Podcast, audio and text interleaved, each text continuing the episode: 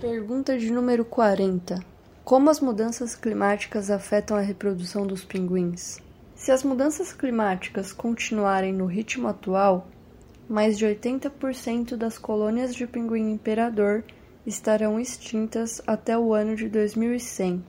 Na melhor das hipóteses, quase um terço das colônias se tornariam extintas. Isso quer dizer que pode ocorrer uma redução de 31 a 44% de pinguins. Esses pinguins são especialmente vulneráveis às mudanças climáticas, pois dependem do gelo marinho para atividades vitais, como reprodução, alimentação e muda de penas.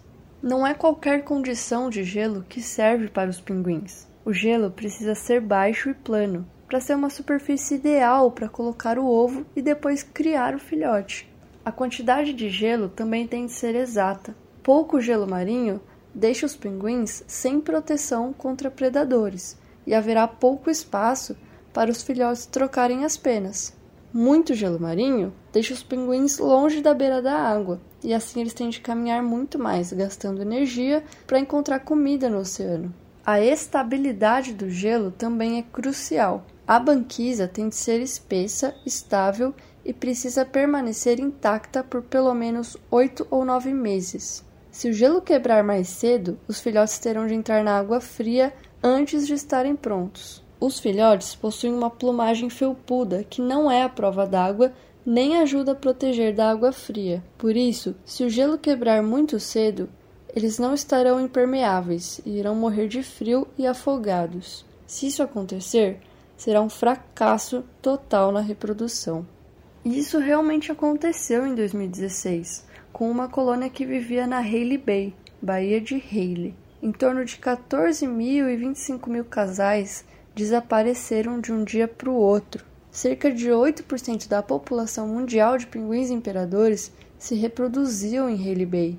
Os pesquisadores viram que os adultos evitaram se reproduzir de 2016 a 2019 ou se mudaram para uma nova colônia, em Dawson Lambton, 55 quilômetros ao sul, pois essa apresentou um aumento de mais de 10 vezes no número de pinguins. Os cientistas sabem disso pois usaram imagens de satélite de altíssima resolução para estimar as mudanças populacionais nos dois locais desde 2009. Devido à rapidez do aquecimento global, a área coberta por gelo marinho está diminuindo e a estação com esse gelo está sendo mais curta, prejudicando os filhotes e adultos de pinguim imperador.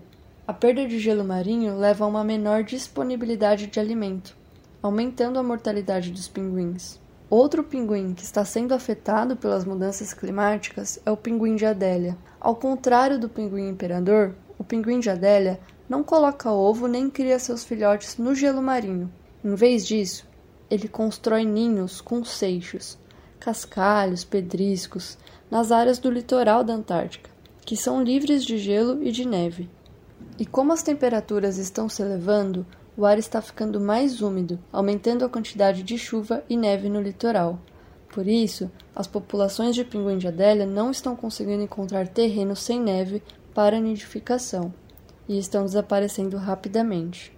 Por conta disso, os pinguins antárticos, ou pinguins de barbicha, e pinguins papua estão tomando as áreas de reprodução do pinguim de Adélia. Um aumento da temperatura de 1,3 graus Celsius colocará em risco 70% dos pinguins de Adélia. Porém, nem todas as espécies de pinguins reagirão do mesmo jeito às mudanças climáticas. Alguns pesquisadores já descobriram que as populações de pinguim antártico e pinguim papua são ligadas por nidificarem no mesmo lugar. Eles fazem o ninho, acasalam e colocam o ovo em lugares muito próximos, tendo uma história de vida muito semelhante. Então, enquanto a população de pinguim antártico diminui, a de pinguim papua aumenta. Na Península Antártica, a população de pinguim antártico diminuiu de 30 a 53% entre os anos de 1979 e 2010, enquanto a população de pinguim papua aumentou seis vezes no mesmo período,